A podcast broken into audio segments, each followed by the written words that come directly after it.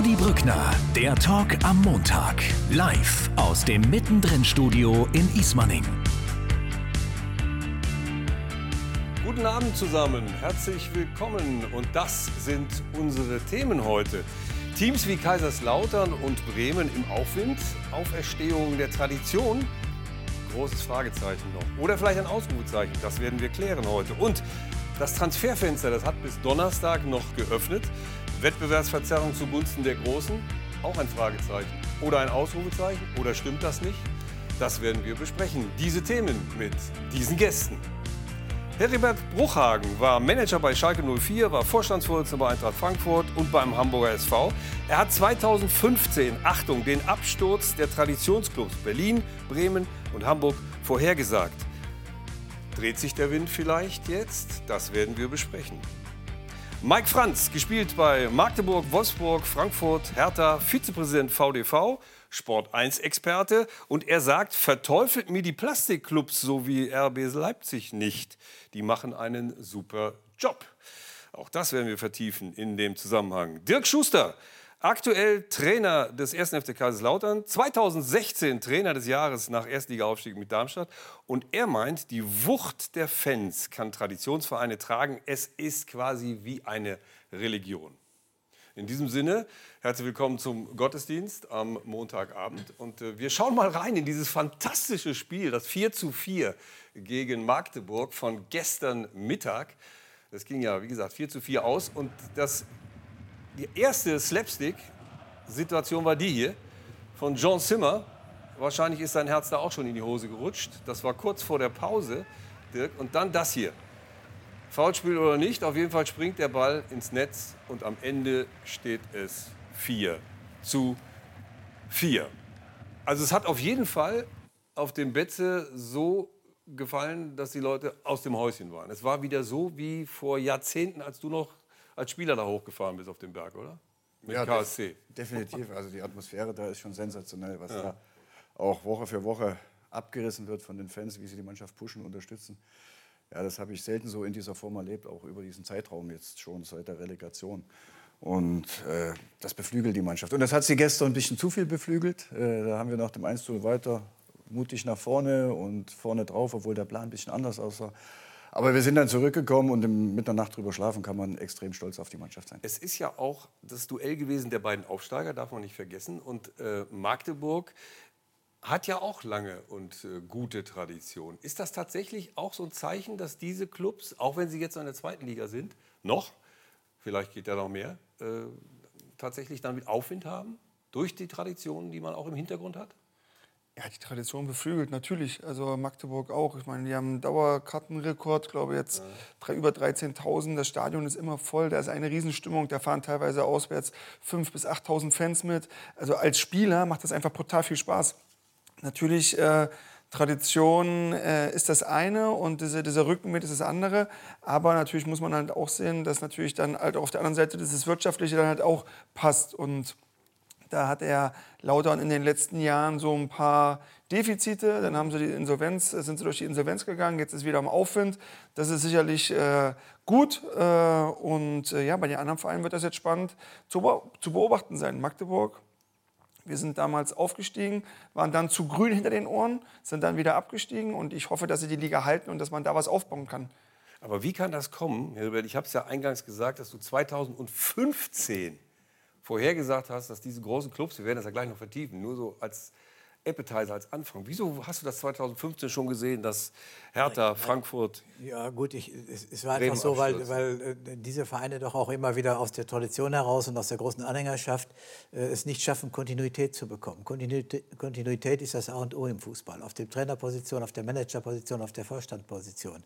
Und äh, diese Wechselspiele, gerade bei, äh, auch bei Schalke 04 mhm. und den genannten Vereinen, und dann kam noch hinzu, dass äh, natürlich äh, Hoffenheim, Leverkusen, Leipzig, Vereine, die in der ewigen Tabelle der Bundesliga noch nicht auftauchen, Leverkusen inzwischen ja, ja. dass die natürlich andere Möglichkeiten haben. Und für jeden Verein, der sich etabliert in der Bundesliga, muss ein anderer verschwinden. Für, für jeden, der steigt, muss einer sinken. Wir, das ist die Tragik. Das. Aber bevor wir es vergessen, dieses 4 zu 4, was ja nachhaltig auch für eins der besten Spiele an diesem Wochenende äh, tatsächlich auch war, äh, müssen wir noch zwei Szenen uns nochmal angucken. Und zwar diese Geschichte mit John Zimmer. Wir spielen sie nochmal zu. Äh, wenn man jetzt genau hinguckt, und wir haben da auch nochmal eine Lupe draufgelegt, dann hat er den Ball mit der Hand daran gehindert, quasi ins Tor zu fliegen. Ja? Warum wurde das jetzt nicht äh, strafrechtlich verfolgt? Warum gab es keinen Elfmeter? Ich weiß nicht, ich habe es im Spiel selber gar nicht gesehen. Erst nachdem der Christian Tietz mich darauf angesprochen ja. hatte nach dem Spiel, habe ich gesagt, sorry, tut mir leid. Trainer von Magdeburg. Ja, ich kann es nicht, nicht beurteilen. Also man sieht, dass der Ball an den Arm geht. Wenn er nicht an den Arm geht, weiß ich nicht, ob er ins Tor geht oder ob er draußen bleibt. Das ist spekulativ. Äh, es gab aber auch keine großen Proteste wie bei der zweiten Szene, die du jetzt wahrscheinlich zeigen ja, ja, beim 4-4. Wir hatten ja beim letzten, äh, beim letzten Montag haben wir den VR ja im Mittelpunkt gehabt und auch da gab es jede Menge strittige Szenen. Hättest du da Elfmeter gegeben? Nein, es war kein, weil es keine aktive Bewegung zum Ball war, sondern der Ball ist an die Hand geprallt. Vom Pfosten? Vom Pfosten über den Oberschenkel äh, an den Arm. Ja. Äh, es, war, es war keine Abwehrbewegung und, und von daher hätte ich ihn nicht gegeben. Ob das jetzt regelgerecht ist, weiß ich nicht. Ich denke nur, ja, ich denke, nein, äh, ich denke, so wie das Schalke-Tor, ich muss es einfach sagen, wie das Schalke-Tor vor einer Woche. Da ist für jeden, der aus dem Fußball kommt, ist das ein Tor. Ja, ja. ja dann wird dann, weil da welche im Weg stehen, dem Torwart, wird das dann nicht gegeben. Und hier sehe ich auch keine aktive Bewegung und deshalb unter Fußballgesetzpunkten, ja. die nicht immer mit Schiedsrichtern kompatibel sind, äh, kein Elfmeter. Dann, dann zeig uns trotzdem, zeigt uns noch, noch mal die beiden Szenen. Also nochmal John Zimmer, damit wir uns das noch mal vergegenwärtigen können. Diese Stolperszene, also ich meine, er schießt ja im Prinzip das ins Tor und verhindert dann selber, dass, dass der Ball da, dass das ein Eigentor wird. Ja, das haben wir besprochen. Da hat er sich gefreut, der Trainer. Und dann kam dieses Ding hier zum Schluss. 80. Spielminute. War das jetzt ein Foul oder nicht des Gegenspielers? Ja, unser Spieler wird schon aktiv da zu Boden gedrückt, also weggestoßen, richtig. Aber auch da kommt kein Protest von unserer Seite, dass ja. man auf den Schiedsrichter Sturmjagd losgeht. Ja. Genau, und zumindest sagt, guck dir es doch bitte noch mal an oder ich bin hier benachteiligt worden, ich bin umgestoßen worden. Äh, ich habe auch diese Szene im Spiel gar nicht so wahrgenommen. Ich habe nur gesehen, der Ball wird abgewehrt vom Rücken und der liegt da am Boden und äh, ist leider im Netz und steht 4-4. Ja. Äh, aber Dirk sagt das. Also wenn jetzt die komplette, wenn die komplette Hintermannschaft da auf den Schiri lo losgeht, genau. in Anführungsstriche, ja. vor der Kurve, dann wird er sich natürlich zweimal überlegen, ob er sich die Szene noch mal anschaut oder nicht. So, und dann also ist natürlich zu brav? 50, 50. In dem Sinne waren wir zu brav, weil es ist, ist ja ein Nachteil für uns entstanden. Ja. Aber ich will jetzt äh, keinen verteufeln oder auch nicht dem Schiedsrichter irgendwas äh, da in den Mund legen, sondern er hat das gemacht, äh, der, der, Magdeburger Spieler, der Boris Tomiak ja. ist zu Boden gegangen. Es ist dadurch ein Gegentor für uns gefallen, Eigentor. Ja, was sehr ärgerlich ja. ist. Äh, aber es geht kein Spieler, wie es Mike gerade sagt. Normal müsste da die halbe Mannschaft zum Schiedsrichter gehen, muss protestieren oder zumindest Boris Domiak muss ihm sagen, äh, muss, hör zu, ich bin gestoßen worden, ich ging zu Boden, guck das bitte an. Oder lass mal den, den Kölner Keller drüber schauen. Ja. Und dann kommt vielleicht eine andere Entscheidung. Wahrscheinlich raus. war das, die, das war die 80. Minute und wahrscheinlich waren alle so platt von diesem temporeichen Spiel, dass keiner mehr die Kraft hat zum Schiedsrichter zu. Aber das machen die Top-Mannschaften so. immer gut. Sorry, das machen die Top-Mannschaften immer gut. Geht, ja. Ja, immer, ja, immer, immer. Egal, ob du dann in der zweiten Liga oben stehst, dann hast du natürlich Selbstvertrauen. Und die Schiris lassen sich schon ein Stück weit davon beeinflussen. Wenn dann auf einmal fünf, sechs Leute auf einen zukommen. Ist natürlich nicht immer gut. Herr Bruchhang ist da kein Fan von, weiß ich. Aber äh, ich sag mal, als Spieler in so einem Stadion musst du halt gucken, dass du die Fans halt auch mitnimmst. Und das war. Ich finde, ich finde äh, äh das Verhalten sowieso immer affiger. Äh, wenn man ein, ein, ein ein Länderspiel der Damen sieht, da kommt das überhaupt nicht vor. Heute beim HSV, bei jedem Einwurf an der Mittellinie, wo sowieso die Hälfte der Einwürfe beim Gegner landet, springt die ganze Bank auf. Und es, und es rennen alle Spieler auf den Schiri zu und soll er jetzt den Videobeweis machen. Ja. Das ist eine Entwicklung, die halte ich für falsch. Und die ist auch nicht zielführend und ist kontraproduktiv zum eigentlichen Ziel des Fußballs. Aber apropos HSV, da kommen wir heute auch ja. noch drauf. Der gehört ja auch zu denen, äh, wo man mal gesagt hat, das sei ein Traditionsclub. Ist es eigentlich immer noch, aber sie kommen noch nicht so richtig aus dem Quark. So langsam vielleicht. Auch das werden wir jetzt noch mal ausführlich besprechen. Also Traditionsvereine im Aufwind, da sind wir uns sicher. Das ist im Moment die Tendenz. Vielleicht sagen ja auch einige nur, das ist so ein laues Lüftchen und wer weiß, was daraus wird. Aber Bald verweht ist es wohl nicht. Sie haben viel vor, die Traditionsvereine, und das war vor ein paar Jahren noch nicht so. Oder kehrt die Tradition tatsächlich ganz stark zurück. Philipp Scherer.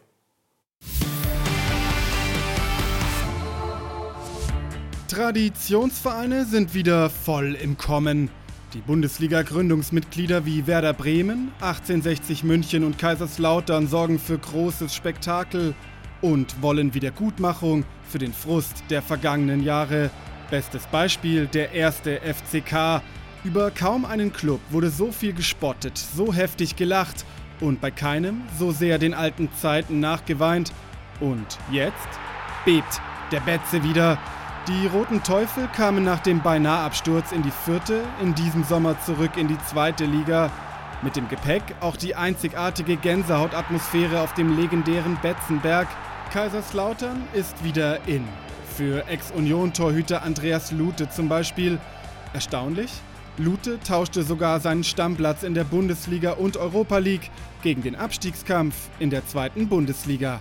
Als die Anfrage kam, bin ich einmal hier gewesen, habe es mir einmal angeschaut und dann war die Entscheidung eigentlich schon getroffen. Also ich hatte unheimlich Bock drauf. Das Paket hat es irgendwie rund gemacht und dann habe ich mich dafür entschieden. Auch Werder Bremen schaltet nach langer Leidenszeit wieder den Vorwärtsgang ein. Trotz dramatischer finanzieller Situation und dem Impfpassskandal um Markus Anfang schafften die Norddeutschen mit Coach Ole Werner im letzten Jahr den Turnaround und den direkten Wiederaufstieg in Liga 1. Spätestens seit dem Sensationscomeback in Dortmund in der letzten Woche ist Werder wieder in aller Munde. Auch wenn gestern das Torspektakel gegen Eintracht Frankfurt verloren ging, das Erfolgsrezept nach dem Abstieg liest sich überall gleich. Tüchtige, fast schon langweilig, bodenständige Arbeit. Ich glaube, dass wir da ein gutes Fundament geschaffen haben. Trotzdem hat es Werder immer gut zu Gesicht gestanden, ähm, demütig auch in die Sachen ranzugehen, nicht zu großspurig letztendlich unterwegs zu sein und durch Reden ähm, ist noch keiner erfolgreich geworden. Die Erkenntnis, mit der Tradition im Rücken und weniger Kleckern kann man auch neureichen Teenie-Clubs wie Hoffenheim oder Leipzig die Stirn bieten. Und die nächste Comeback-Story steht schon bereit. 1860 München ist trotz Unentschieden am Samstag bei Viktoria Köln weiter Tabellenführer in der dritten Liga. Nach dem Absturz mit Ex-Boss Karl-Heinz Wildmoser und Investor Hassan Ismaik schielen die Münchner mit ihrer Fanszene bereits nach oben. Die Romantiker wird's freuen. Oder ist der Aufschwung der Traditionsvereine doch nur ein Strohfeuer für alte Nostalgiker?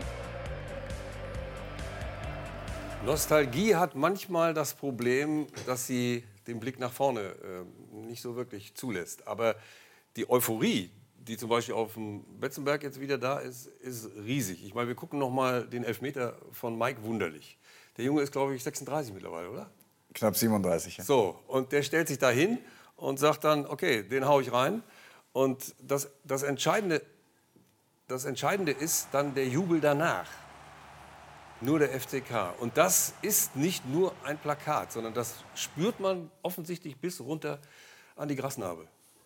Ja, also diese Euphoriewelle hat in der Pfalz und nicht nur in der Pfalz, auch in Baden-Württemberg, in Frankreich, in Hessen und in Rheinland-Pfalz äh, sehr viele Leute erreicht und auch mitgenommen. Ja mit dem Aufstieg. Und das wollen wir uns natürlich bewahren. Darüber hinaus spielt es natürlich auch eine Rolle, dass es Ruhe im Verein ist, dass sauber gearbeitet wird, mhm. akribisch gearbeitet wird, dass relativ wenig nach draußen dringt, auch wenn man irgendwelche Transfers plant, äh, dass man dann auch sachlich weiter äh, mit den Leuten sprechen kann und dass bei uns auch diese diese Wege von den verantwortlichen und handelnden Personen sehr kurz sind, dass es schnelle Entscheidungen gibt, das spielt auch eine Rolle. Aber der FCK ist von der Schlagzeilenmannschaft oder von dem Schlagzeilenverein ein bisschen weggekommen. Es leben momentan andere Vereine ein bisschen mehr aus die ihre internen Probleme in der Öffentlichkeit ja, diskutieren. Ja. Und das war, glaube ich, auch. Aber das hat beim FCK ja auch lange gedauert. Ähm, als du dich dafür entschieden hast, ich mache den Trainerjob da, ähm, Hast du ja auch erstmal die Leute angeguckt, mit denen du es da zu tun hast, Hängen und Co., ob das denn auch eine Situation ist, die mittelfristig für dich auch was liefert?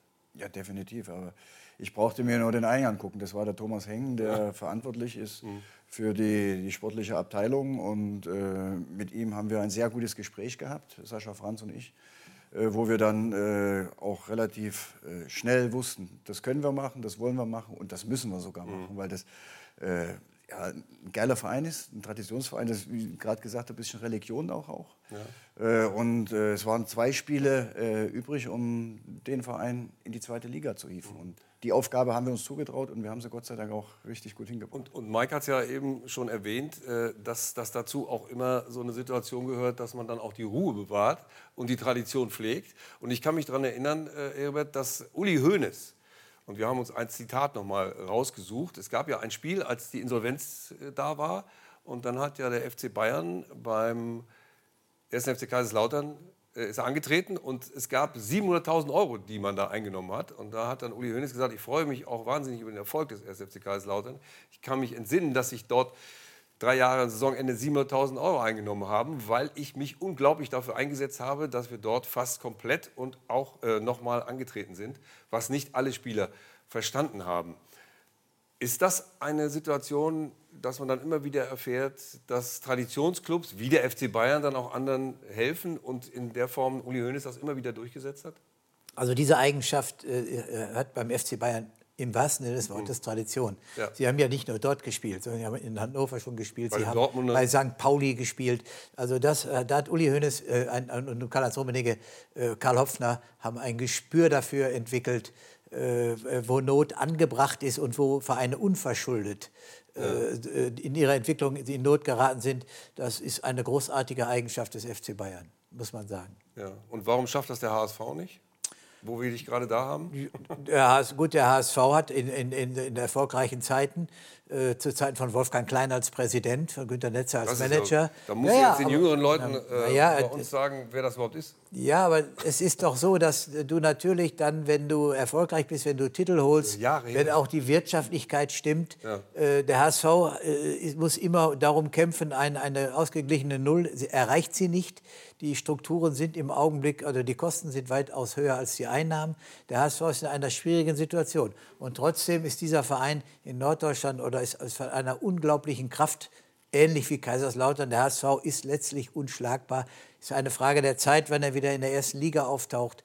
Und er erfüllt alle Voraussetzungen, um als Traditionsverein in der ersten Liga äh, zu spielen. Du, und so wird es äh, kommen. Wenn du noch Vorstandsvorsitzender wärst oder ja. wieder wäre, ja. wieder würdest, so ja. würdest du dann das Geld von Kühne annehmen? Ich, äh, ja. Äh, erstmal ja, ich würde Herrn Kühne äh, versuchen dazu zu. Ich hatte ja auch ein paar Gespräche mit Herrn Kühne, mhm. die unterschiedlich waren. Wenn er Spieler als Luschen bezeichnet hatte, dann konnte ich natürlich nicht, war ich nicht begeistert.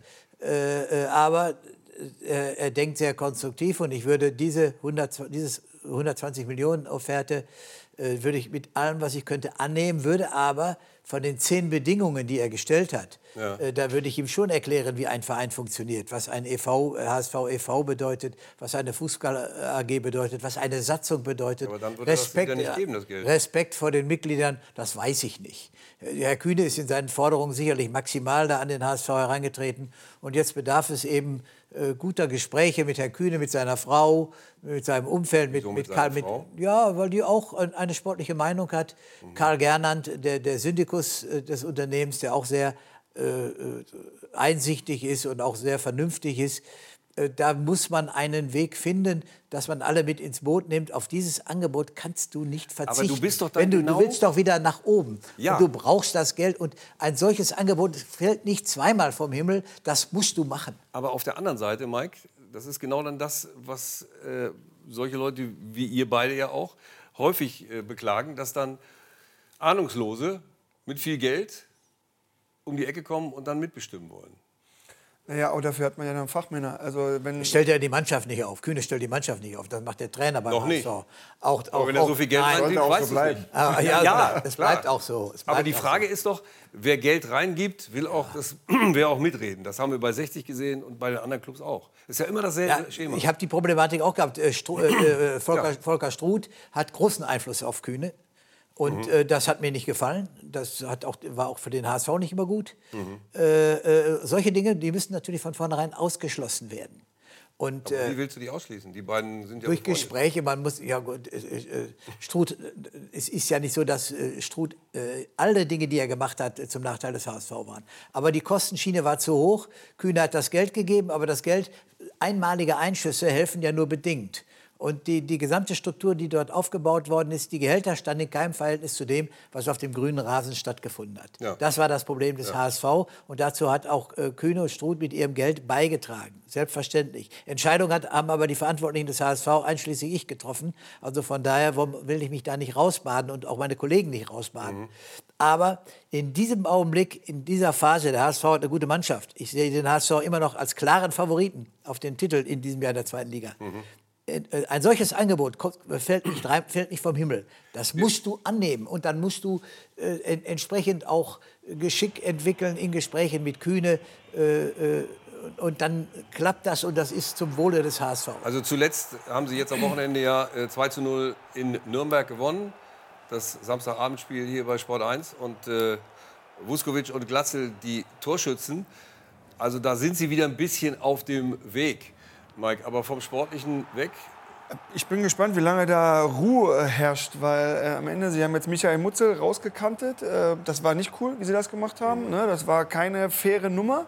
Äh, gut, Fußball ist nicht immer fair, aber ich kenne da halt auch äh, ich kenne beide Seiten und das war, war keine gute Nummer. Jetzt sind sie natürlich gerade jetzt, haben sie sechs Spiele gespielt. Ähm, ja, sie sind oben dabei, äh, aber die Frage ist, wie lange bleibt die, wie lange ist da Ruhe vorhanden? Ne? Weil am Ende, Herr Bruchhang sagt das ja, äh, er würde das Geld annehmen. Mal gucken, ob es da eine Einigung gibt. Ich glaube, man muss da auch klare Kante und muss offen reden, weil ich sehe den HSV nicht so souverän. Ich glaube nicht, dass sie dass sie dass es schaffen. Mhm. Weil, weil so starke Kaiserslautern da sind. Nee, weil auch andere Mannschaften gut sind. Ich meine, auch Darmstadt, wird, ja, glaube Düsseldorf ja, wird auch eine gute Rolle spielen. Also ich sehe sie unter den Top 6, aber ich sehe sie nicht als Top-Favorit. Ne? Und wenn, so, wenn sie dann diese Ruhe, die jetzt gerade so augenscheinlich so ein Stück weit vielleicht äh, gefühlt da ist, wenn die dann wieder weg ist, dann glaube ich, dann kann das auch ganz schnell in eine andere Richtung gehen. Weil der Druck ist schon riesig. Weil wie lange ist es jetzt? Das fünfte Jahr? Vierte in der zweiten. Ja. ja also jetzt so lange schon in der zweiten Liga festzuhängen, das ist eine Riesengefahr. Man hat das dann an Lautern gesehen, dann sind sie auch abgestiegen. Gut, der HSV ist jetzt weit weg vom Abstieg, aber ja, man will wieder hoch. Man muss auch hoch in die erste Liga, weil es ist ein absoluter ein geiler Verein, auch als Spieler. Das macht einfach Spaß, da aufzulaufen und zu spielen. Die Stadt, alles, das ganze Paket schreit nach erster Liga. Aber, ja, aber die Ruhe ist nicht beim HSV, also da muss ich ein kleines bisschen widersprechen. Ich denke, es werden da auch äh, in der Öffentlichkeit der Grabenkrämpfe aus dem Vorstand äh, breit getreten und das beschäftigt auch immer irgendwo die Kabine mit. Äh, man hat, du hast Muskel angesprochen, ja, ja das, das, war unschön, das, das, war nicht gut. Aber auch dieser Spieler hatte Kontakt was hat, was in die Kabine. Was hat dir da nicht gefallen an, der, an, der, an dem Rauswurf oder wie soll man ja, sagen, das ist, Abschieben? Dass es in der Öffentlichkeit breit getreten ja. wurde, dass es äh, zeremoniert wurde in der, in der Öffentlichkeit. Wenn man sowas vorhat, wenn man sowas macht, macht man das intern, mhm. äh, spricht sich dabei ab und dann ist irgendwann gut, dann kommt eine Pressemitteilung, aus den und den Gründen ist er nicht mehr dabei. Aber ist ja fast demontiert worden. Ja, ja, das, das, gehört sich einfach ja. nicht. Das war uferlos. Ich, ich, ich, das war uferlos. Ich war ja auf der Alm, in Bielefeld auf der Alm, und habe das Spiel gesehen. Mhm. Und da muss ich sagen, das war eine eindrucksvolle Vorstellung des Hamburger Sportvereins. Arminia Bielefeld ist keine Landkundschaft. Äh, und äh, der, der HSV hat das Spiel 90 Minuten dominiert. Aber noch daraus, keinen Druck. Äh, daraus äh, ziehe ich meine Meinung, dass sie dann eben, und weil sie auch so einen breiten Kader haben, und sie können möglicherweise auch nachlegen in der Winterpause, sie haben mehr Möglichkeiten, sie haben den höchsten Lizenzspieler da. Äh, ich meine, in den Jahren vorher hatten sie das auch, ist schon klar. Aber jetzt ist der Punkt gekommen, wo ich fest daran glaube, dass sie es dieses Jahr schaffen. Wenn sie, und ein bisschen weniger Aufregung äh, da am Spielfeldrand äh, würde ich wünschen. Da, da, da ist ja, selbst der dritte Masseur ist da ja ständig an der Seitenlinie.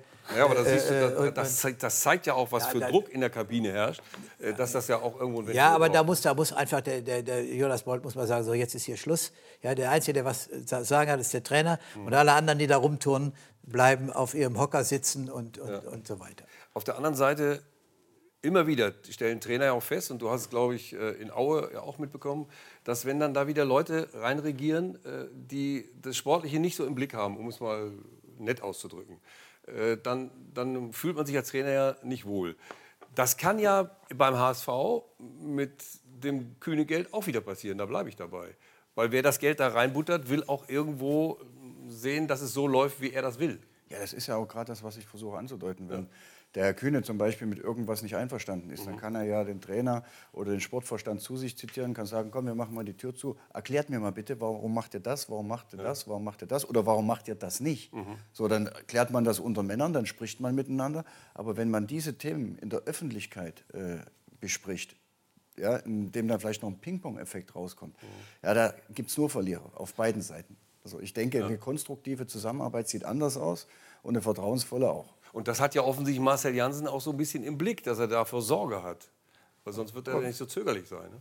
Wie, wie, ist das denn? Kann man mit äh, Herrn Kühne reden? Also ist er offen für so einen Austausch? Ich, ich, ich, jetzt so, Herr Kühne ist vielleicht einmal im Jahr im Stadion gewesen. Zu meiner Zeit, in den zwei Jahren, in denen ich da war, war der einmal da. Hm. Und die Gespräche mit ihm, äh, wenn man ihm am Tisch sitzt, äh, da im, im Hafen, äh, die sind sehr, sehr angenehm. Und er, ist, er liest den Kicker von A bis Z. Das ist kein Kriterium, aber er ist kein, nein, er ist kein Laie. Er ist kein Laie, sondern, aber er hat natürlich dann ents entsprechende Wünsche und er, er, ändert, er ist sehr schnelllebig und, und aber äh, wenn ich ehrlich sein soll, wenn ich mal so nachts um drei Uhr irgendwie eine Mail bekommen habe, äh, äh, das hat die, die, den, unseren Trainer äh, äh, Giesdoll nicht beeindruckt ja. und den Manager Todd auch nicht beeindruckt. Dann haben wir darüber gesprochen und äh, also es ist undenkbar, dass die Einflussnahme von Herrn Kühne auf die sportliche Abteilung, äh, der Tim Walter lässt sich doch nicht, der lässt sich doch nicht sagen da oder Jonas Bolt oder sonst etwas. Nein, das geht nicht mehr. Das ging auch in der Vergangenheit nicht, auch wenn in der Öffentlichkeit diese Wirkung entsteht. Und das ist natürlich klar. warum zögert mit Kühne, dann, ja, mit warum, Kühne warum werden immer, dann Marcel Jansen? Ja, weil er natürlich auch äh, von den Mitgliedern gewählt ist und weil er auch genau weiß, dass das ein hochsensibles mhm. Thema ist in der Mitgliederversammlung. Du musst ja eine, eine Satzungsänderung haben. Ja, mit, und und, und äh, dann wissen wir ja auch, dass die Jungen, äh, äh dass äh, die Ultras insgesamt gesehen äh, doch eher eine konservative Grundhaltung haben und auch Kühne gegenüber sehr kritisch sind. Mhm. Aber sie durchschauen natürlich nicht die Gesamtproblematik, wenn du 70 Millionen äh, Verbindlichkeiten hast, das sage ich jetzt ungeschützt und nicht genau wissend, aber ja. tendenziell richtig, äh, dann, und eine solche Chance bekommst, mhm. die musst du wahrnehmen. Und das muss diplomatisch gelöst werden und da müssen alle dran arbeiten und dann sollen die mit ihren scheiß Kleinkrieg da ja. äh, zwischen äh, Walter und äh, Jonas Bolt hab, oder so. Dafür hat der HSV überhaupt gar keine Zeit für ja, so einen kleinen hab, Scheiß. Ich, ich habe einen Vorschlag, du solltest dir das mit dem HSV nochmal überlegen. naja. du scheinst ja richtig zu sein. Nein, nein, nein, Bernd Hoffmann, also, Bernd Hoffmann hat mir gesagt, ja. hat mich entlassen und äh, hat sie selbst in das, das Amt angetreten, hat gesagt, wenn die Ergebnisse nicht stimmen, dann tauschen wir die Köpfe aus. Okay. Aber das ist nicht immer richtig. Mittlerweile ist Bernd Hoffmann ja auch nicht mehr da. Kontinuität also, ist das A und O, das wiederhole ich jetzt. Das äh, hilft dem HSV. Dieser Hinweis, also nehmt es ernst. Da ist eben das Stichwort Ultras gefallen. Das kann man jetzt auch auf die ganze Fanszene nehmen.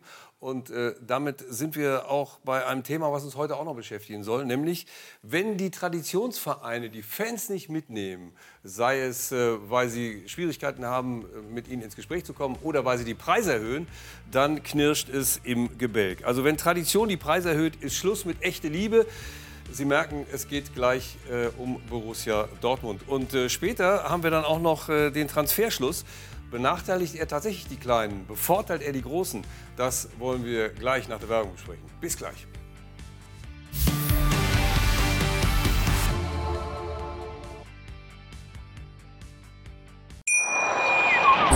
Schatz, ich bin neu verliebt. Was?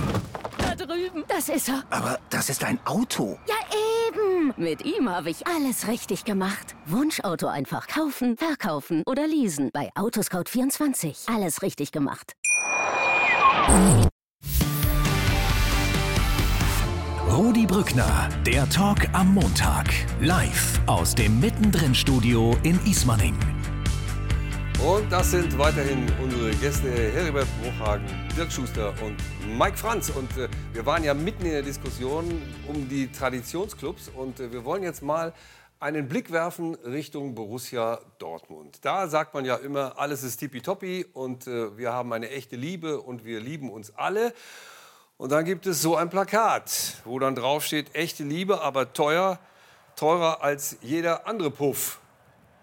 Wobei ich mich frage, warum Sie gerade dieses tolle Stadion als Puff bezeichnen. Aber das soll uns jetzt nicht beschäftigen. Uns beschäftigt jetzt die Frage, warum sind die Fans sauer auf ihren doch so geliebten Club? Und dazu haben wir jetzt äh, uns äh, zugeschaltet.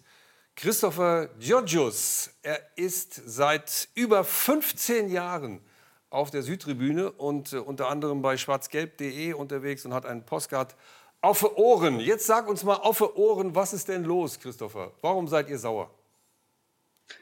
Ja, also das hat man ja, glaube ich, auch auf den Fotos schon, schon ganz gut erkannt, was da so die Thematik ist, worum es sich dreht. Ähm, ja, der BVB hat äh, leider ähm, in dieser Tabelle, nämlich der Tabelle der Dauerkarten, Stehplatz, Dauerkartenpreise, einen ziemlich äh, schlechten Platz eingenommen, nämlich äh, den letzten Platz, äh, das heißt die teuerste Dauerkarte.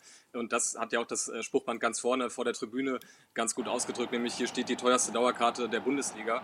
Ähm, ja, und das ist natürlich so ein Thema, ihr habt es ja gerade schon so ein bisschen im Intro gesagt, BVB, ähm, echte Liebe, Ruhrgebietsverein, das ähm, ja, ist natürlich was, was dem Verein auch meiner Meinung nach nicht so wirklich gut steht, könnte man sagen. Nun zahlt ihr pro Saison, um es mal für alle klarzustellen, 240 Euro für 17 Heimspiele. Wohlbemerkt nur die Bundesliga, also Pokal etc., alles noch extra. 240 Euro, das ist euch zu viel, auch auf Blick auf die Liga. Das sind nämlich 80 Euro mehr als beim FC Bayern, wo man ja angeblich den besseren Fußball kriegt. Ja, also die Argumentation des BVB ist so ein bisschen, ähm, gerade im Vergleich zur Dauerkarte vom FC Bayern, ähm, dass beim Borussia Dortmund in dieser Dauerkarte auch noch dieses Nahverkehrsticket drin ist, ähm, mit dem man jetzt auch, und das muss man natürlich auch lobend hervorheben, ähm, durch ganz Nordrhein-Westfalen fahren kann. Also das ist natürlich eigentlich eine gute Sache. Das gibt es, glaube ich, beim FC Bayern gar nicht. Da hat man noch nicht mal die Münchner S-Bahn drin, glaube ich. Ähm, allerdings, das ist natürlich was, davon profitieren auswärtige Fans. Äh, jemand, der in Dortmund wohnt, der kann es davon natürlich auch nicht viel kaufen, im wahrsten Sinne des Wortes. Ähm, ja, von daher ähm, ist das auch im Vergleich zu anderen Vereinen ähm, die dann so ein bisschen vor dem BVB rangieren, ähm, ist man doch deutlich auch auf dem letzten Platz. Also ich glaube, der nächst, die nächst teuerste, also nächst günstigste Karte von, aus Sicht des BVB ist irgendwie 20 Euro billiger. Ähm, und ja, wie gesagt, das passt natürlich irgendwie nicht so richtig zu diesem ähm, echte Liebe Ruhrgebiets-Image und ähm, Kartenpreise wie, ist ja generell auch in Dortmund. Wie wollt ihr kurz, denn? Ja. generell in Dortmund auch so ein Thema, äh, was man auch traditionell, also es gibt schon seit zehn Jahren eine Initiative, die heißt Kein Zwanni für einen Steher, wo es um äh, Stehplatz-Gästetickets geht, wo man auch ähm, sich ligaweit vernetzt hat mit anderen Fanszenen, um da zusammen auch Aktionen zu machen. Ähm, das heißt, das ist natürlich ein Thema, was immer wieder kommt und auch nicht nur die Dauerkarten betrifft. Wie wollt ihr denn jetzt äh, da weiter vorgehen? Äh, Liebesentzug, um mal in dem Bild zu bleiben, also nicht mehr auf die Tribüne oder das schafft ihr doch nicht? Das heißt, seid ihr im Gespräch mit dem Club oder kommt der Club auf euch zu oder passiert da gar nichts? Ja, also es gibt teuer. natürlich Gremien, ähm, äh, Gremien, in denen Fanvertreter auch mit dem Verein zusammensitzen und da werden solche Dinge auch besprochen. Zum Beispiel auch diese Sache mit dem Nahverkehrsticket. Das war auch eine Idee, die ursprünglich auch aus der Fanszene an den Verein herangetragen worden ist. Also es ist jetzt nicht so, dass da gar kein Kontakt irgendwie herrscht.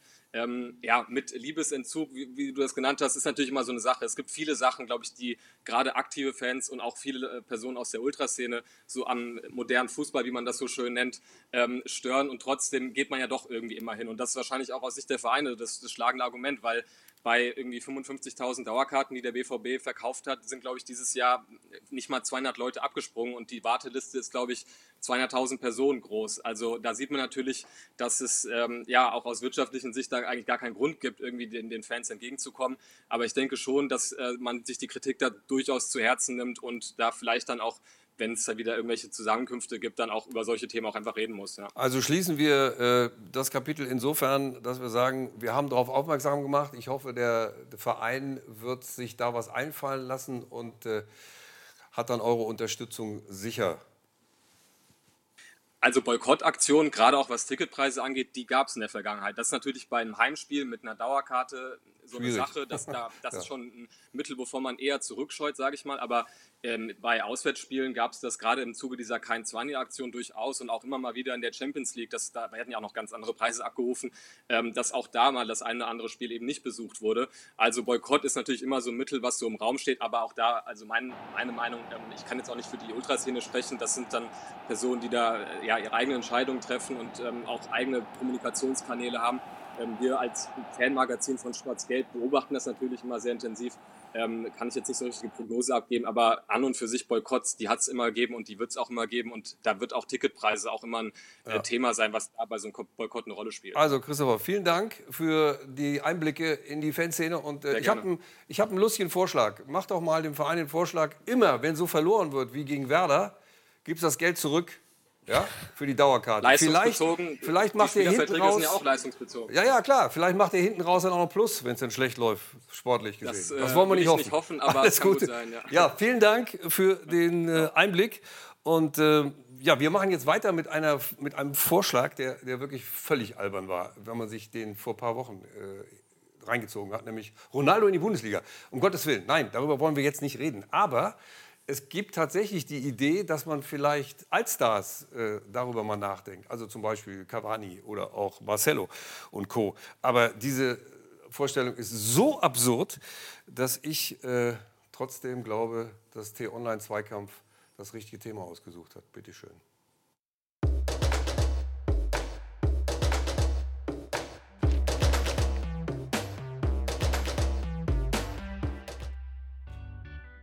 Mel, weißt du, was in dieser Woche das Geilste ist?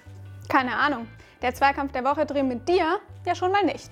Geht's noch? Schon gut, der ist natürlich auch klasse. Ich meine natürlich den Deadline Day und ohnehin die letzten Tage des Transfersommers. Da gibt es hoffentlich noch ein paar überraschende Transfers und spektakuläre Gerüchte. An welches denkst du? Dass die Real Madrid-Legende Marcelo zu Bayer Leverkusen kommen könnte zum Beispiel. Das ist nicht spektakulär, sondern Quatsch. Völlig unrealistisch und zwar zu Recht. Der Typ ist 34 Jahre alt und Leverkusen hat auf der Position nun gar keinen Bedarf. Na und? Der hat fünfmal die Champions League gewonnen, der hat Erfahrung ohne Ende, der hat eine Top-Einstellung. Marcelo, Ronaldo, Cavani, solche Spieler braucht die Bundesliga. Die locken die Fans in die Stadien, die machen jede Mannschaft und jeden Spieler besser. Besser? Die haben ihren Zenit längst überschritten, sind verletzungsanfällig und viel zu alt, nehmen Talenten auch noch den Platz weg. In meinem Verein will ich die nicht haben. Allstars? Nein, danke. In deinem Verein, dein Verein ist Freiburg, die kriegen ja auch keinen. Aber ein Blick in die Historie gibt mir doch allein schon recht. Das kann ich mir nicht vorstellen. Na, aber sicher. Raúl kam mit 33 Jahren zu Schalke, Sami Hüppier mit 35 zu Leverkusen, Xabi Alonso mit 32 zu Bayern. Die hatten alle tolle Jahre und die Fans schwärmen bis heute. Ja, und was war mit Michael Ballack bei der Rückkehr zu Leverkusen oder mit Raphael van der Vaart bei der Rückkehr zum HSV? Was war mit Jari Littmannen von Rostock oder mit Davor Schuka bei 1860? Nix war mit denen, alles Flops. Naja, es kann halt nicht jeder Allstar ein Volltreffer sein, aber die Fans erinnern sich trotzdem heute noch. In Erinnerung bleiben vor allem die Kosten. Sauteuer sind die, diese Allstars. Im Gegenteil, denen geht es nicht mehr ums Geld. Die wollen einfach nur noch spielen und ihre Erfahrung weitergeben. Und die Vereine verkaufen ohne Ende Trikots. Weißt du was? Mir fällt da noch ein Negativbeispiel ein. Ich bin gespannt. Na du. Ich? Ja, du hast dein Zenit auch überschritten. Stehst hier jede Woche und nimmst jüngeren Kollegen den Platz weg. Das ist ja eine Frechheit. So schnell kann es gehen, ja. Allstars in der Liga mit Augenzwinkern. Aber irgendwie, dieses Thema ist schon verrückt, wenn man sich das überlegt. Glaubst du wirklich, dass Fans mehr in die Stadien kämen, wenn Marcelo plötzlich bei, bei Leverkusen das Trikot anhat? Bei Marcelo weiß ich jetzt nicht, aber Cavani zum Beispiel in Dortmund anstatt Modest wäre auch geil gewesen. Oder Ronaldo. Also äh, man hat das ja gesehen. Ich meine, es waren ja 50-50. Waren ja 50 /50. einmal funktioniert es, einmal funktioniert es nicht. Ja, ja. Da kommen halt mehrere Faktoren zusammen. Aber so ein ganz großer Name in der Bundesliga, why not? Also kann ja, kann ja auch gut gehen. Also, Oder ist das Raoul, Augenwischerei?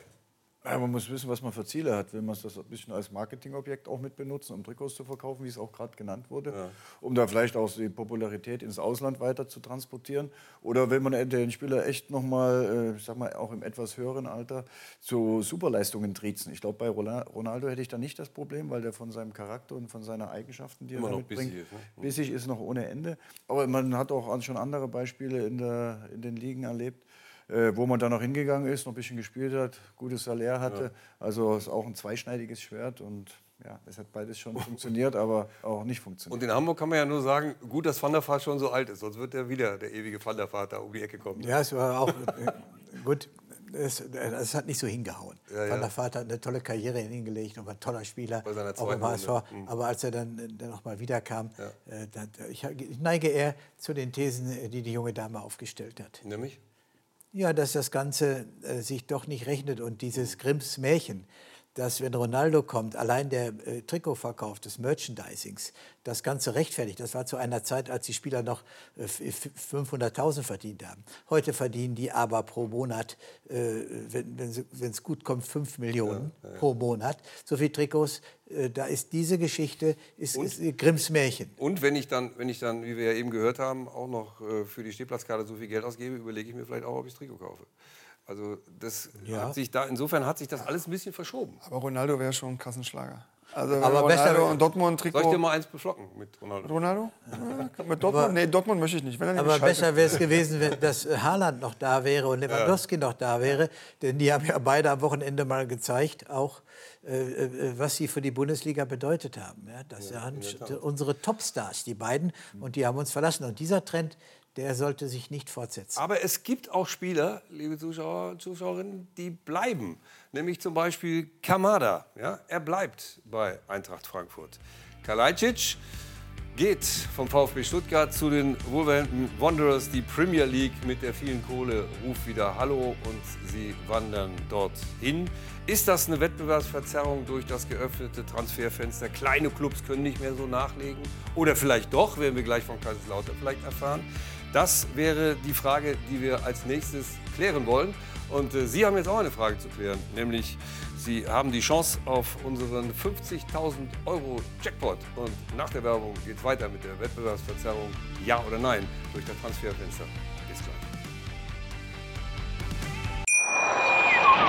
Schatz, ich bin neu verliebt. Was?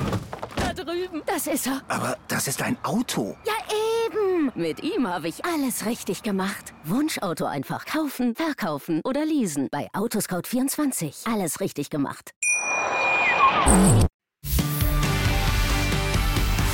Rudi Brückner, der Talk am Montag. Live aus dem Mittendrin-Studio in Ismaning.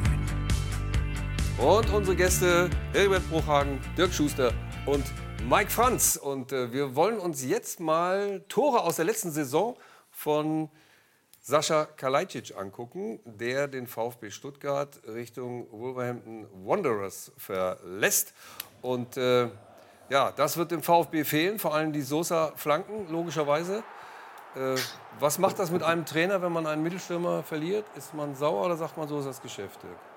Ja, grundsätzlich ist erstmal das Geschäft so. Er hat ja auch mit seinen Tonen, mit seiner Art und Weise, Fußball zu spielen, auf sich aufmerksam gemacht. Aber das kann er natürlich nicht alleine machen, sondern ist natürlich auf die gesamte Mannschaft irgendwo angewiesen. Ja, was äh, mich an der ganzen Sache wieder stört, äh, oder was heißt wieder stört, was mich grundsätzlich daran stört, dass man versucht, sich da ein bisschen wegzustreiken oder äh, mit irgendeinem Protest da versucht, äh, Druck auszuüben auf den Verein dass man seinen Wechsel erzwingen kann. Also für mich wäre der richtige Weg gewesen vom VfB, ob mit dir hoch auf die Tribüne, guck dir das von oben an, hier hast du ja. noch zwei Tage frei oben drauf, kannst noch mal über alles nachdenken und dann stehst du wieder auf der Matte. Zumal es ja wochenlang gedauert hat, äh, bis jetzt mal Bewegung reinkam und er jetzt also in die Premier League geht. Aber auf der anderen Seite, äh, wenn, wenn er da hingeht und sagt, äh, ich kann jetzt nicht und ich, ich kann das mental nicht, dass ich in Köln da jetzt spielen soll, ist das in Ordnung? Wir haben es vom Trainer eben gehört. Was sagst du dazu? Was, was sagen die Mitspieler vor allen Dingen?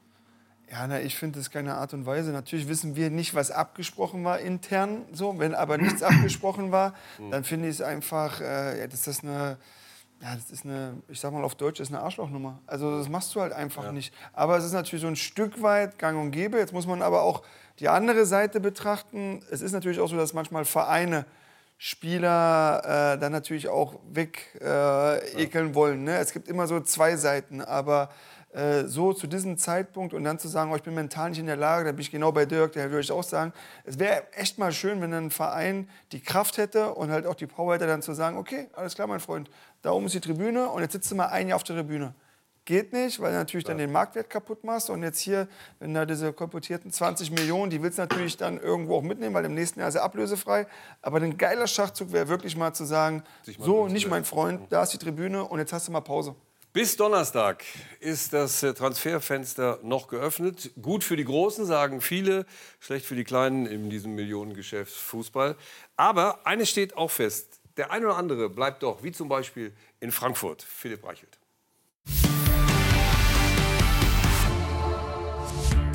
Diese Pässe und Vorlagen von Daichi Kamada. Es hätten die letzten sein können im Trikot der Eintracht.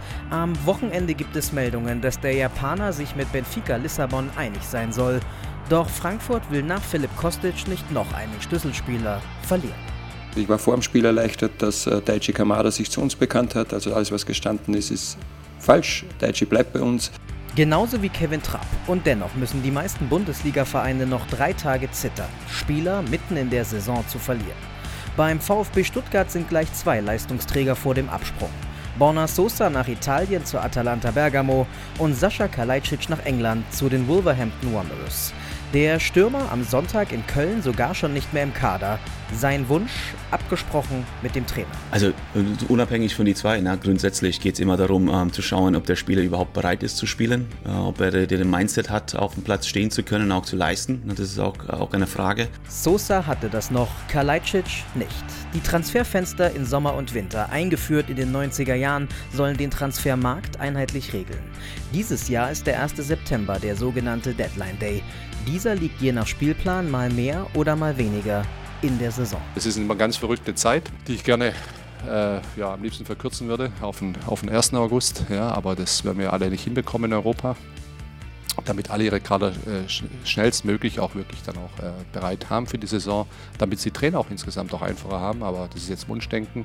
Dortmunds Trainer Edin Terzic ist sicherlich froh, dass das Transferfenster noch nicht am 1. August geschlossen war. So konnte man für den an Hodenkrebs erkrankten Sebastian Aller noch Anthony Modest nachverpflichten. Und es gibt ja auch noch Vereine, die Spieler von der Gehaltsliste loswerden wollen. Alle wissen, dass nach dem 1. September nichts mehr geht. Jeder braucht also einen Plan B, egal ob als Käufer oder als Verkäufer. Für Kalajdzic soll übrigens äh, Mergim Berisha vielleicht wieder der U21, äh, frühere U21 äh, Europameister wieder zum VfB Stuttgart zurückkommen. Sven Mislintat ist da vielleicht unterwegs in Fenerbahce. Aber wir haben eben vom äh, Freddy Bobic gehört, er hätte das auch gerne am 1. August zu Ende, damit man vernünftige Kaderplanung machen kann. Das ist rechtlich Nein. nicht möglich. ich war, ich war, Geschäftsführer der Deutschen Fußballliga und wir haben mit, äh, mit der Europäischen Union, dass der freie äh, Zugang zum Arbeitsplatz ist höchstes europäisches Recht. Mhm. Und der, der Fußballverband der UEFA, damals auch Gianni Infantino, hat intensiv äh, mit Brüssel verhandelt, damit wir diese breiten Transferfenster anbieten, um nicht in die Situation zu kommen, dass Spieler jederzeit ihren Arbeitsplatz wechseln können. Das drohte auch nach europäischem Arbeitsrecht.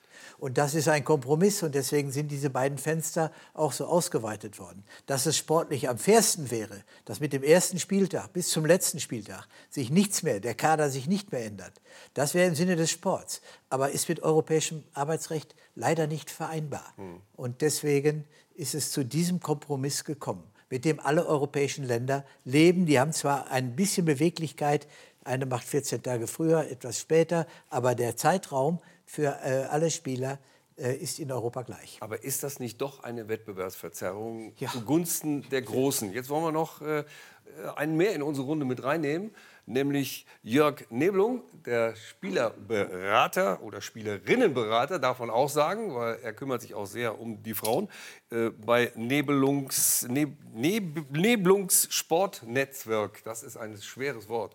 Aber ich habe es jetzt rausbekommen, Jörg. Also ja. äh, die Frage ist, du hast Stefan Ortega zu Man City äh, transferiert. Das ist schon ein paar, paar Tage her. Aber jetzt musst du uns eine ja. Frage erläutern der Ortega ist 29 Jahre, Bielefeld ist abgestiegen, Ederson ist im Tor von Man City. Was macht das sportlich für einen Sinn für Stefan Ortega? Das will ich dir gerne erklären, ähm, Rudi. Das ist ähm, ein Level, auf dem dieser Spieler sich jetzt einsortiert. Der war jetzt nicht unbedingt in seiner Karriere zu erwarten, dass er irgendwann mal Pep Guardiola wird trainieren dürfen und von Kevin De Bruyne aufs Tor geschossen bekommt alleine die Trainingsintensität bei Manchester City, alles das, was da, wenn die 90 Minuten unter der Woche irgendwie angepfiffen werden, was da passiert, das ist ähm, eine ganz andere Qualität als das, was er bisher kannte. Und in England ist es auch so, dass die Torhüter, die nicht in der Liga spielen, die Pokale, das sind ja zwei, äh, bekommen. Das heißt, wir gehen davon aus, dass er zumindest mal, wenn er die Nummer zwei bleibt, äh, mindestens neun bis zehn Pflichtspiele macht, plus das, was dieses Spielsystem von Pep Guardiola ausmacht.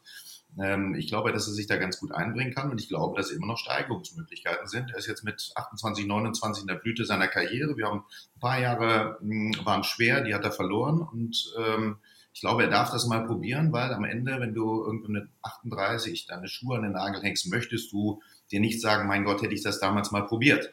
Wenn das in zwei Jahren nicht toll ist oder in drei, dann wird er was anderes machen. Aber als Spieler von Manchester City, glaube ich, werden wir auch andere Optionen für ihn realisieren können. Mhm. Er hat Vertrag bis, oder habt ihr gut ausgehandelt, bis 25. Also da kann man dann schon mal von Man City eine ganze Menge lernen. Lass uns eine Etage höher gehen. Erklär uns mal, ob die Premier League, weil du dich ja da auch gut auskennst, äh, jetzt die deutsche Bundesliga so langsam leer saugt, auch was Kalajdzic angeht etc. Ja, das ist ja nicht neu. Also das ist ja schon seit einigen Jahren so. Und ähm, wir sind ja hier noch einigermaßen naja gut, wir haben ein riesen äh, Ungleichgewicht, was äh, TV-Gelder angeht. Das heißt, die Bayern bewegen sich da irgendwo, ich glaube, ungefähr im Mittelfeld der englischen Premier League, was äh, gewisse TV-Einnahmen eingeht. Ähm, aber, aber gucken wir mal nach Spanien. Die äh, brauchen händeringend das Geld aus England. Bitte äh, schiebt uns was rüber, weil die können keine ablösepflichtigen Transfers machen, außer natürlich die beiden großen. Aber dann schon bei Villarreal, da sieht das schon wieder ganz anders aus, da wird anders Geld investiert. Ähm, und deshalb, ich mache da keinen Hehl draus. Stefan wollte nach Spanien gerne, aber diese Liga ist im Augenblick nicht wettbewerbsfähig, was Gehälter angeht und Ablösen. Das ist einfach so. Hm. Auf der anderen Seite, diese ganze Situation, würdest du zustimmen, dass das eine Wettbewerbsverzerrung zugunsten der Großen in diesem Geschäft ist? Das offene Transferfenster bis, zum 1. bis also, zum 1. September? Also das offene Transferfenster. Ja, wir hatten mal, das möchte ich kurz erwähnen, wir hatten mal eine Situation, da war in England das Transferfenster 14 Tage vor dem Deutschen geschlossen. Das war für uns ja. unglaublich komfortabel, weil wir konnten abwarten, wo kommt das Geld. Und am letzten Tag in England ist dann nochmal ein unmoralisches Angebot bekommen und die deutschen Clubs hatten dann Zeit, dort noch zu reagieren. Also sie haben die Möglichkeit gehabt, dann das Geld wieder zu reinvestieren. Wenn alle gleichzeitig Schluss machen, ist es halt schwierig. Wenn du plötzlich dann von Wolverhampton dann am Montag, ähm, 48 Stunden, sagen wir mal, vor Abschluss des Deadline, des Transferfensters, Entschuldigung, ähm, ähm, dann dieses Angebot kriegst, was machst du damit, wo reinvestierst du das? Das ist schon schwierig, ähm, aber ich glaube, ähm, da ist Herbert Bruchhagen der viel bessere Mann, um aufzuzeigen, welche ähm, juristischen Risiken auch im Hintergrund sind. Deshalb befasse ich mich mit der Frage nicht, wann sollte so ein Fenster schließen. Es ist so, mhm. wir müssen damit umgehen. Gut, das ist die politische Entscheidung gewesen im Prinzip, dass das Fenster so lange auf ist. Aber sportlich würdest du, Herbert, von äh, Wettbewerbsverzerrung sprechen? Verzerrung ist, ist das zu harte Wort. Es war immer schon so, dass äh, die, die Großen die Mittleren äh, fressen können, die Mittleren die Kleinen fressen können. Das gibt immer schon ein tabellarisches Ranking äh, nach den Lizenzspieleretats. Mhm. Und da kannst, du, da kannst du dich nicht gegen wehren. Und wenn dann der Spieler, auch Kevin Trapp ist mal zu mir gekommen und äh, äh mit äh, Jörg Neubauer und äh, Paris Saint-Germain hat gerufen, da kannst du gar nicht Nein sagen, sondern dann kommt der Spieler und sagt, ich, bin, ich möchte das gerne machen dann, und hat dann auch einen, einen finanziellen erheblichen Vorteil da kannst du dich nicht gegen wehren. Und diese Bewegung wird es immer geben. Und da das irgendwie Jörg Neblung eben schon gesagt hat, englische Fernsehgeld schlägt alles. Leeds United bekommt mehr Fernsehgeld als der FC Bayern München. Ja. Äh, äh, und das, mit dieser Disparität, so heißt es in der Fachsprache, werden wir leben müssen. Und du sagst auf der anderen Seite aber, die Kleinen haben doch eine Chance. Das ist keine Verzerrung. Wir, wir gucken woanders. Nö, ich denke, ich sehe das ein bisschen anders. Also Wettbewerbsverzerrung ist es nicht. Weil ich denke, dass äh, jeder auch seine Situation da betrachten sollte. Was für Ziele habe ich? Will ich zum ersten Trainingstag schon den kompletten Kader für, für einen Trainer auf dem Platz stehen haben? Oder sage ich, lasse mir noch ein bisschen Zeit, guck, äh, warte, bis der Verschiebebahnhof in Gang kommt. Dass die mhm. Großen, ja, wie in der Bundesliga zum Beispiel, die ja drei Wochen nach uns angefangen hat in der zweiten Liga, wo dann auf einmal Spieler merken, ups, ich spiele gar keine Rolle. Äh, ich, ich komme gar nicht zum Einsatz, der Trainer plant nicht mit mir, ich war nicht im Kader. Mhm. Äh, ich muss mir vielleicht dort doch was anderes suchen, ich muss mich andersweitig orientieren. Und dann wird es natürlich nach unten auch ein bisschen durchgeschoben, die ganze Geschichte. Der Spieler geht vielleicht zum ambitionierten Zweitligisten, zum HSV, bei dem wird dann wieder eine Position frei, wo dann für andere Vereine interessant wird. Ja. Und äh, unter dem Gesichtspunkten haben wir jetzt in der Saison gehandelt. Wir haben gesagt, lass uns bis zum Ende warten. Zum Ende kommen noch richtig gute Spieler auf den Markt, die auf einmal merken, dass sie keine Rolle mehr spielen mhm. bei einem Verein. Und dann sollten wir da sein. Und dann sollten wir vielleicht auch noch zwei, drei Patronen im, im, im Gürtel haben, um zuschlagen zu können, also jetzt haben die, die vielleicht Spieler, andere nicht mehr haben. Jetzt, jetzt, haben die Spieler genau zugehört. Ähm, du bist also ein leidenschaftlicher Beobachter des Verschiebebahnhofs. Ich muss als Definitiv. Spieler sehen, dass ich draufkomme und dann bin ich in Lautern. Also fast. Nein, aber das, das ist äh, auch schon eine Strategie, die wir, die wir früher verfolgt ja. haben. Und die, die, fand ich gar nicht so verkehrt. Wir standen manchmal, äh, sag mal, äh, mit 14 Mann auf dem Trainingsplatz zum Auftakttraining. Davon waren aber vier Jugendspieler, weil, damit man ein Spielchen machen konnte. Der Rest war Profis, die wir bei uns unter Vertrag hatten. Und das war damals in der zweiten Liga so, das war in der ersten Liga so, wenn wir mit ja. Darmstadt aufgestiegen sind. Und wir haben trotzdem immer konkurrenzfähige Mannschaften zusammengekriegt. Also mit anderen Worten, das ist schlau. Und noch mal was anderes. Ich meine, das Kalajdzic, dass der auf dem Markt ist, dass der Interesse weckt, ist ja, ja, kein, ist ja, kein, ist ja nicht neu. So, und für was, was ist der Job eines Managers? Der muss natürlich vorbereitet sein. Und so, wenn jetzt dieses Angebot kommt, dann muss er halt Plan B, C und D in der, in der Schublade haben, dass er halt reagieren kann. Und wenn das nicht der Fall ist, dann hat der Manager in meinen Augen einen riesen Fehler gemacht. So, weil im Endeffekt, das ist ja der Markt, Angebot und Nachfrage. So, der Junge, der hat, der hat, diese Nachfrage ist da, dann muss ich halt vorbereitet sein. Und wenn sie das nicht sind, dann muss, muss der VfB sich das auch ein Stück weit mit ankreiden. Oder sie zeigen halt die Stärke und sagen, scheißegal, du bleibst hier. Aber jeder, jeder Verein oder jeder, jeder Manager hat ja heute schon Listen mit Schattenmannschaften. Ja, sage ich manchmal. Wo, genau. wo da Namen draufstehen, ja. die sie irgendwann mal gescoutet haben, die interessant sind, die vielleicht äh, bei Spielen gegen den anderen Verein unheimlich stark gespielt haben mhm. und dann für einen eventuellen Transfer mal äh, zur Verfügung Es gibt doch inzwischen Kaderplaner. Ja. Stimmt, ja? Kaderplaner, ja. Wunderbares Wort. Die, die also mein, mein, Manager, mein Manager Hübner, der hätte mich erschossen, wenn ich mit dem Wort Kaderplaner gekommen wäre. Und der Trainer Fee erst recht. Und der Trainer Funkel oder alle meine Trainer. Wenn ich das Wort, ich kannte das Wort zum Glück nicht. Aber wenn ich, wenn ich, damit gekommen wäre, es wäre der Teufel los Ich merke gewesen. wieder, bevor wir jetzt wieder äh, tatsächlich in die Nostalgie verfallen, dass früher, Nein, das früher alles besser war. Nein. Vielleicht war es früher gar nicht alles besser. Nein, das sagt keiner. Es hat nur andere Begriffe gehabt. Aber Kaderplanung ist wirklich ein komischer Begriff, da gebe ich dir recht. Ach, übrigens, Kaderplanung. Ähm, in Schalke kann man nicht mehr mit Schau planen, äh, weil der hat beim AC Milan unterschrieben. Und äh, was es sonst noch so Neues gibt, das erfahrt ihr natürlich bei uns bei sport1.de immer wieder laufend bis noch schließlich einschließlich Donnerstag. Also Jörg Neblung, nochmal zurück zu dieser Situation. Wenn man, wenn man sowas sieht wie Kalajdzic, setzt das nicht den Berater oder die Firma des Beraters sehr unter Druck, wenn es wochenlang nicht klappt, ihn unterzubringen? Und er dann am letzten Spieltag sagt, also in Köln, ich bin mental nicht mehr auf der Höhe, ich kann das nicht mehr und dann quasi ja gar nicht mehr zurück hätte kommen können zum VfB Stuttgart. Also da hätten die Fans dann Aufstand gemacht und wahrscheinlich auch die, die restliche Mannschaft, die gesagt hätte, immer dreht sich alles um den. Das heißt, der ist nicht mehr vermittelbar zum VfB. Er musste also weg. Ist das ein extra Druck? Ich ähm, kenne die Hintergründe nicht und ich möchte aber mal einwerfen, der VfB Stuttgart hat unter Umständen auch ein Interesse daran, dass dieses Geschäft zustande kommt. Und wenn der in Köln Klar. die Achillessehne durchgetreten kriegt, dann sind, sind plötzlich 25 Millionen nicht mehr existent, die eigentlich schon weiter verplant waren oder die ich zur äh, Toni Modest verlässt den ersten FC Köln und er bringt eine Ersparnis von 8,5 Millionen, also Einnahme plus Gehaltsersparnis. Das braucht dieser Verein. Wenn da was anbrennt, dann haben wir ein sehr großes Problem. Das ist also nicht immer nur der böse Spieler. Ähm, wenn da jetzt ein riesengroßes Geschäft ist, dann partizipieren da sehr viele dran. Wolverhampton hat ein Interesse dran.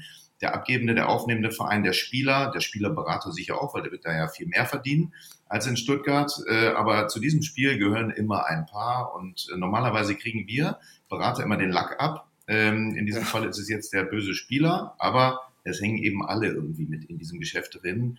Ähm, und ein gutes Geschäft ist eh nur eins, wenn alle zufrieden vom Tisch aufstehen, sich die Hände reichen und äh, dann beim nächsten Mal wieder irgendwie versuchen, sowas ähnliches einzutüten. Also von daher, nee, ähm, da bin ich nicht dabei.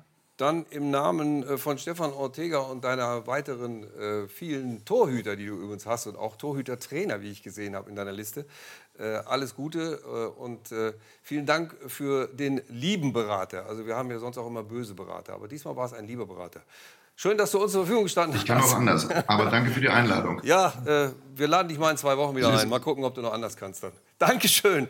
Und äh, ich darf auch vermelden, dass äh, Hasan Salihamidzic äh, bis 2026 beim FC Bayern verlängert hat. Der stand nicht auf der Liste, der wollte nicht nach England. Nein, aber er hat einfach jetzt auch in dem ganzen Kuddelmuddel mal kurz seine Verlängerung bekannt gegeben. Das wäre es auch. Jetzt fehlt uns noch der Liebling der Woche. Und äh, der Liebling der Woche, das sind heute Lieblinge.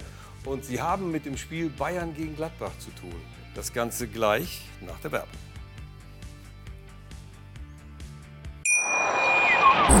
Schatz, Ich bin neu verliebt. Was?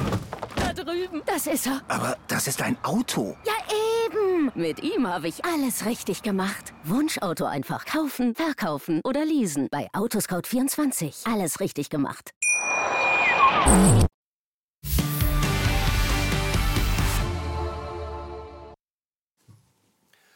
Und da sind wir wieder mit unseren Gästen Heribert Bruchhagen, Dirk Schuster und Mike Franz. Und das hier war unser Liebling der Woche. Letzte Woche, vielleicht können wir den kurz noch mal zeigen. Das war Jorginho Rütter. Und heute haben wir die Lieblinge ausgeguckt.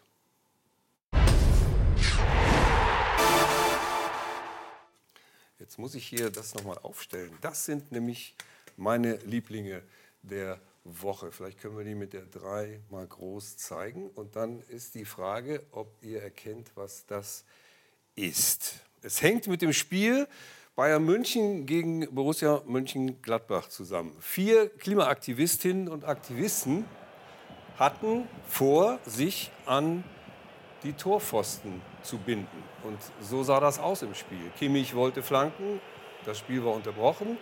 Sie gingen zu den Pfosten hin und hätten es fast geschafft. Thomas Müller hat sich da als Ordner in Szene gesetzt. Und dann kamen die Kollegen der Ordner und haben das Ganze dann beendet.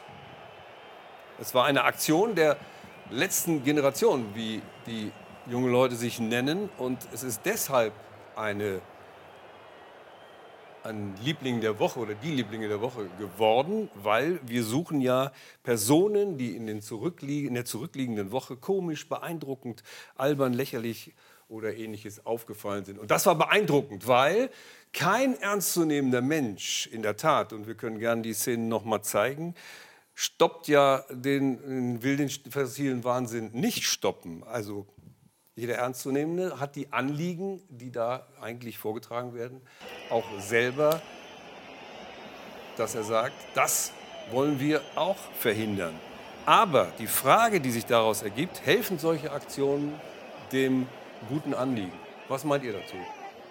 Dirk. Das, das Ziel ist ja erstmal sehr löblich. Ich denke, dass äh, das Klima geschützt werden muss, dass man auch was dafür tun muss. Es gibt nur für alles irgendwo eine Grenze und eine rote Linie, die nicht zu überschreiten ist. Ich will jetzt gar nicht das kommentieren oder beurteilen, was in München passiert ist. Mhm. Aber man hat ja in, in, dieser Hinsicht auch schon aus den Medien viele andere Sachen gehört, wo man sich auf die Straße geklebt hat und es kamen Rettungsfahrzeuge, mhm. Krankenwagen nicht durch. Das ist alles nicht zielführend für mich. Ich glaube, dass man. Warum äh, ist das nicht zielführend, meinst du? Ja, ich finde, dass, dass man dadurch vielleicht mehr Schaden zugeführt hat, mhm. wenn da ein Notfall ist und vielleicht Leute oder Menschen ums Leben kommen. Äh, auf ja. der Straße zum Beispiel. Ja.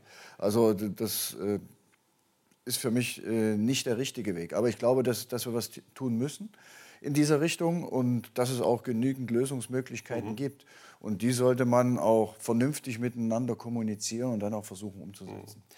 Uns zugeschaltet jetzt die Pressesprecherin von Die letzte Generation, Carla Hinrichs. Guten Abend. Guten Abend. Dann erklären Sie doch mal, was ist der Grund? Warum haben Sie das gemacht? Oder warum machen Sie diese Aktionen grundsätzlich und jetzt auch im Sport? Ja, wir befinden uns in einer nie dagewesenen Krise. Wir rasen gerade in eine viel Grad heißere Welt. Und diese Welt wird geprägt sein von Krieg, von Chaos, von Tod.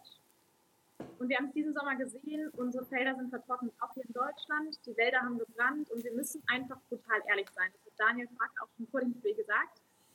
Und wenn wir brutal ehrlich sind, dann heißt das, die Regierung hat keinen Plan. Sie hat keinen Plan, unser Leben zu schützen. Sie hat keinen Plan, wie sie dafür sorgen will, dass wir auch mit unseren Kindern solche Spiele noch genießen können. Und deswegen haben wir das Spiel unterbrochen, um der Alarm zu sein, um wirklich endlich, wenn halb Deutschland zuguckt, alle wach zu rütteln und zu sagen, wir haben nur noch kurz Zeit, wir müssen jetzt handeln. Petitionen und Demonstrationen haben uns nicht weitergebracht. Jetzt müssen alle aufstehen und Widerstand leisten. Aber ist das tatsächlich die Lösung? Ich kann mich daran erinnern, dass äh, im Stadion äh, die Menschen natürlich mit Bierbechern und ähnlichen Dingen, äh, Gott sei Dank waren es ja Plastikbecher, äh, da auch ihren Protest gezeigt haben, dass die Aktivistinnen und Aktivisten da am Pfosten waren. Und die Spieler haben es auch nicht ganz verstanden. Manet hat da was geflüstert, ich weiß gar nicht was, äh, dem einen, der da am Pfosten äh, festhing. Aber äh, hilft das wirklich allgemein? Oder ist, ist damit schon gedient, dass wir jetzt zum Beispiel auch darüber sprechen? Es geht natürlich darum, es in die Öffentlichkeit zu tragen, um jetzt wirklich alle wach zu rütteln. Und da müssen wir leider solche Spiele unterbrechen, auch wenn wir uns wünschen würden, dass es nicht notwendig wäre. Aber das Zeitfenster, in dem wir noch handeln können, schließt sich einfach dramatisch. Und alle anderen Mittel sind einfach ausgeschöpft inzwischen. Und wenn mhm. wir jetzt nicht aufstehen, wenn wir jetzt nicht wirklich unsere Bundesregierung wachrütteln und sagen, das, was gerade passiert, diese Legislaturperiode, ist entscheidend für alles, was danach kommt, für die tausenden Generationen danach. Was haben, Sie für, was haben Sie für Reaktionen auf diese Aktion äh, beim Bundesligaspiel Bayern gegen Gladbach bekommen? Die Reaktionen sind natürlich unterschiedlich. Ich habe mir auch sagen, äh, sagen lassen, dass ähm, zum Beispiel Thomas Miller auch gesagt hat, warum machst du das, warum machst du das? Wir machen das, weil wir keine Wahl mehr haben, weil wir einfach nicht mehr wissen, was wir noch tun sollen, als jetzt Widerstand zu leisten. Und das machen wir friedlich, aber das machen wir so entschlossen. Da sind die ja, da sind natürlich die Meinungen darüber unterschiedlich, aber es ist wichtig, jetzt wach zu rütteln. Es ist wie so ein Feueralarm. Der ist halt auch laut, der stört, der nervt alle, aber wir brauchen den, sonst können wir nicht überleben. Herr Riebert, was sagst du zum Feueralarm bei Bayern gegen Gladbach? Also, äh, die, äh, dass das Anliegen äh, bekannt ist und dass es, auch unter, äh, dass es auch ein Problem unserer Zeit ist, ist doch klar. Aber das Argument der Dame, zu sagen, die Aufmerksamkeit äh, von Millionen Menschen haben wir dadurch erreicht und damit diese Maßnahme halte ich für falsch. Warum? Äh, wir leben, weil wir in einem Land, weil ist doch der Zweck heiligt doch nicht die Mittel. Und die, jeder hat das Recht, wir leben in einer wunderbaren Demokratie und jeder hat das Recht, an jeder Stelle seine Sorgen und auch die berechtigten Sorgen der äh, der Klimaschützer, mhm. Äh, die, die gehen uns alle an. Die kann man aber überall zu Felde tragen. Ich kann in, in, jeder Schule, auf jedem Marktplatz, ich kann in jedem Freundeskreis, in jedem Kegelclub, in jedem Sportverein, kann ich die Problematik aufzeigen. Und äh, dieses Argument, da gucken Millionen zu und deswegen ist das gerechtfertigt, äh, das finde ich nicht gut und das gefällt mir überhaupt nicht, äh, sondern wir in Deutschland haben das große Glück, äh, dass wir die nötigen Anliegen auch auf andere Art und Weise öffentlich machen können. Aber das Zweck. Der, der das haben wir alles versucht. Ja, bitte. Wir waren mit Millionen Menschen waren wir auf der Straße. Wir haben alles versucht, was uns sonst möglich ist. Ich persönlich bin Mitte 20, ich bin seit ich zwölf bin aktiv politisch und ich versuche alles. Und jetzt sehe ich aber gerade, dass mein Leben so akut bedroht ist, und alles, was ich bisher gemacht habe, mit Unterschriften sammeln, mit selber Petitionen starten, mit Schilder hochhalten und Demonstrationen mit Millionen anderen Menschen zu machen, dass uns das nicht weitergebracht hat, dass trotzdem das Klimapaket, was verabschiedet wurde, verfassungswidrig war. Und ich habe keine andere Wahl mehr, weil es geht hier einfach ums Überleben. Es ist nicht einfach was, wo man länger zusehen kann, sondern wenn wir handeln wollen, dann müssen wir jetzt handeln. Frau Hinrichs, vielen Dank für Ihr Statement und äh, ich nehme das nochmal mit in die Runde. Mike, ähm, muss vielleicht die Fußball-Bundesliga sich da auch ein bisschen mehr drum kümmern und tatsächlich auch äh, dazu eine, eine Meinung entwickeln? Das wäre vielleicht gar nicht so verkehrt. Ich meine, du hast ja vorhin den äh, Liebling der vorherigen Woche, da ging es ja um Social Media, da ging es ja genau um dieses Thema Reichweite und Kanäle und äh, vielleicht wäre das halt auch dann ein Ansatz äh, von den Aktivisten, vielleicht auch nochmal mit den Bundesliga-Stars oder mit den Rappern oder whatever, auch da mal mehr in den Austausch zu gehen, sie vielleicht ein Stück weit auch von damit auch, auch mitzunehmen mhm. und davon zu überzeugen, dass sie halt auch über ihre Kanäle dann ein Stück weit dann noch mehr dann auch darauf mit hinweisen, weil die Jungs, äh, die haben die Macht, weil die Jugend, ähm, sie, sie guckt auf sie und natürlich halt auch, wir haben das vorhin gesagt, dann ja. die, die Leute, die wirklich Einfluss haben, sind gerne in den Vereinen. Also dieser Fußball ist ja schon eine Bandbreite von allem. Und wenn man da versucht, dann vielleicht da einfach mehr Leute von zu überzeugen, dass das auch der richtige Weg ist oder dass es halt auch Not tut, darüber als auch mehr zu reden, das wäre vielleicht halt auch ein Ansatz. Das ist ein gutes Schlusswort. Vielen Dank auch an Carla Hinrichs äh, als Pressesprecherin von Letzte Generation. Alles Gute und vielen Dank, dass Sie bei uns in der Sendung waren. Euch wünsche ich auch alles Gute, kommt äh, schön heim und dir besonders, Dirk, als äh, Aufsteiger in der zweiten Liga viel Glück und äh, eine Riesensaison am Betzenberg. Danke, dass ihr da wart und äh, dribbeln Sie gut durch die Woche und nächsten Montag sehen wir uns wieder, 21 Uhr. Bis dahin.